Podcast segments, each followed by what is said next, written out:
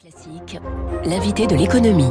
Et cet invité, c'est Éric Delannoy. Bonjour. Bonjour. Économiste, fondateur du cabinet de conseil en stratégie Tenzing. Bienvenue sur Radio Classique. Ça fait deux semaines, trois semaines que la polémique tourne et rebondit. euh, L'utilisation des cabinets de conseil par l'État. Vous-même qui avez fondé un cabinet de conseil, ça vous donne un point de vue singulier et informé en quelque sorte sur, sur les pratiques. Est-ce que tout se fait en vraie transparence? Alors, ça, en, en- dans les procédures de l'État, oui. C'est-à-dire qu'en gros, les, les achats des prestations de conseil euh, et des prestations d'une manière générale de l'État sont tellement compliqués, sont tellement euh, processés. Il y a tellement de processus- procédures pour faire en sorte qu'il n'y ait pas de confusion Mmh. entre le pouvoir, l'utilisation de l'argent et la société civile, que ça en est d'ailleurs euh, une grande caricature parce que ça crée des barrières à l'entrée. Aujourd'hui, un petit cabinet de conseil a beaucoup de mal à rentrer dans le, le référencement, ce qu'on appelle le référencement de l'État, hein, des cabinets Mmh. de conseil qui sont référencés, parce qu'il y a une bar- barrière à l'entrée liée à la procédure de mise, de, de mise en forme qui est considérable. Ça veut dire qu'il faut avoir des équipes, des reins très solides pour euh, répondre à ces appels d'offres? Plus vous êtes grand, plus vous êtes connu, plus vous aurez les chances d'être référencé, parce qu'effectivement, ça demande des dossiers incroyables, avec un effet pervers étonnant. Pour faire en sorte de minimiser les risques, que fait l'État bah, Il demande des références, d'avoir déjà eu des missions dans Oui. l'État pour pouvoir être référencé. Donc un nouvel entrant n'a pas de référence par définition Mmh.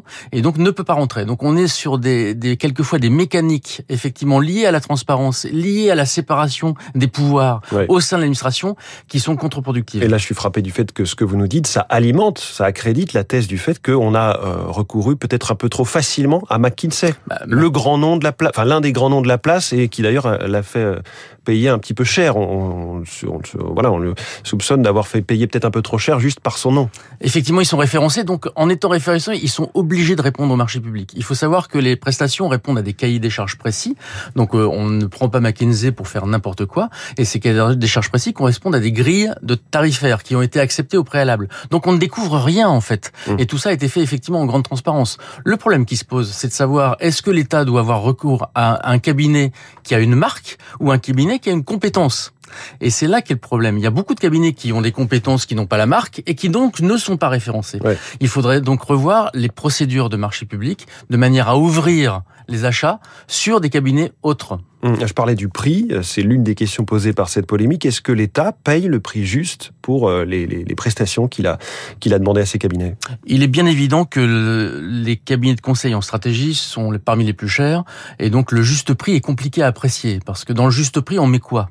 On met la connaissance des sujets, on met la capacité à apporter des références internationales pour pouvoir se comparer, on met la capacité à pouvoir payer une marque et c'est là que pose le problème. Je vais vous dire McKinsey, il facture probablement entre deux et trois fois plus cher que mes consultants à moi. Mmh. Je suis pas convaincu qu'il soit deux à trois fois supérieur en termes de compétences. Donc, faut savoir qu'est-ce que l'État veut payer.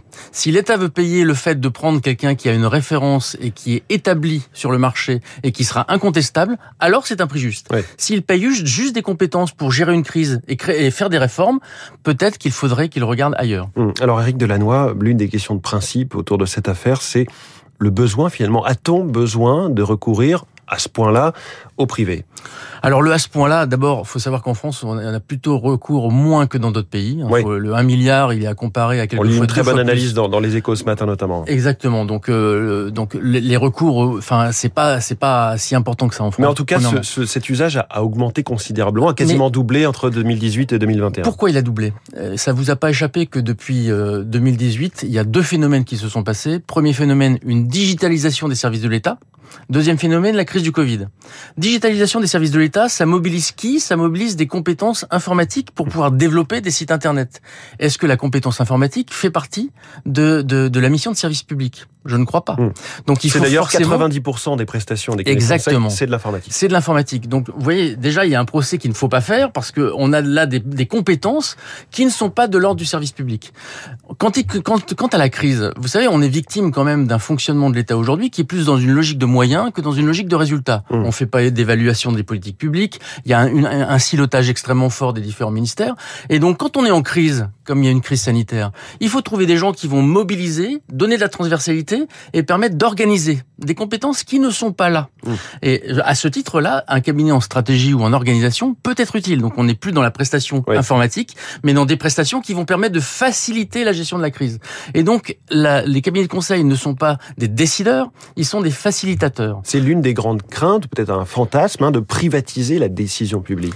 Tout à fait, mais c'est aussi une méconnaissance de ce que c'est qu'un cabinet de conseil. Un cabinet de conseil est là pour faciliter, pour préparer la décision. Et donc on prépare la décision de quelle manière Un grand cabinet comme McKinsey va aller chercher des références internationales. On se plaint toujours qu'on est dans l'entre-soi en France au sein de l'administration. Bah, il, il semble qu'il est important que pouvoir, pour pouvoir améliorer les fonctionnements, l'administration s'inspire d'exemples extérieurs. Mmh. Pour s'inspirer d'exemples extérieurs, faut qu'il y ait des personnes qui viennent les amener. Hein, donc il y a à la fois s'inspirer, il y a à la fois mobiliser des équipes sur des compétences qu'ils n'ont pas de gestion de projet. Vous savez, quand euh, vous êtes euh, vous-même, vous avez un problème, mmh. vous allez à compétence égale pour quelqu'un qui va résoudre un problème, vous allez aller chercher quelqu'un que vous connaissez plutôt quelqu'un que vous ne connaissez pas.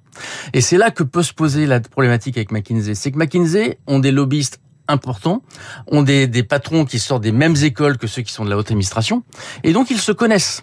Et donc forcément, quand ils se connaissent, ils génèrent une confiance que, que, que dont ne bénéficient pas d'autres cabinets de conseil. Et c'est là qu'on peut se dire que potentiellement il y a un sujet. Voilà, la polémique sur les cabinets de conseil décortiquée par un connaisseur de ces arcanes, Éric Delannoy. Merci beaucoup, fondateur du, cabinet Tenzing, cabinet de conseil en stratégie. Invité de l'économie de Radio Classique, bonne journée. Entretien à retrouver sur radioclassique.fr. Il est 7h20. Yannick Jadot, le candidat écologiste dans l'info politique de David Doucan, c'est tout de suite.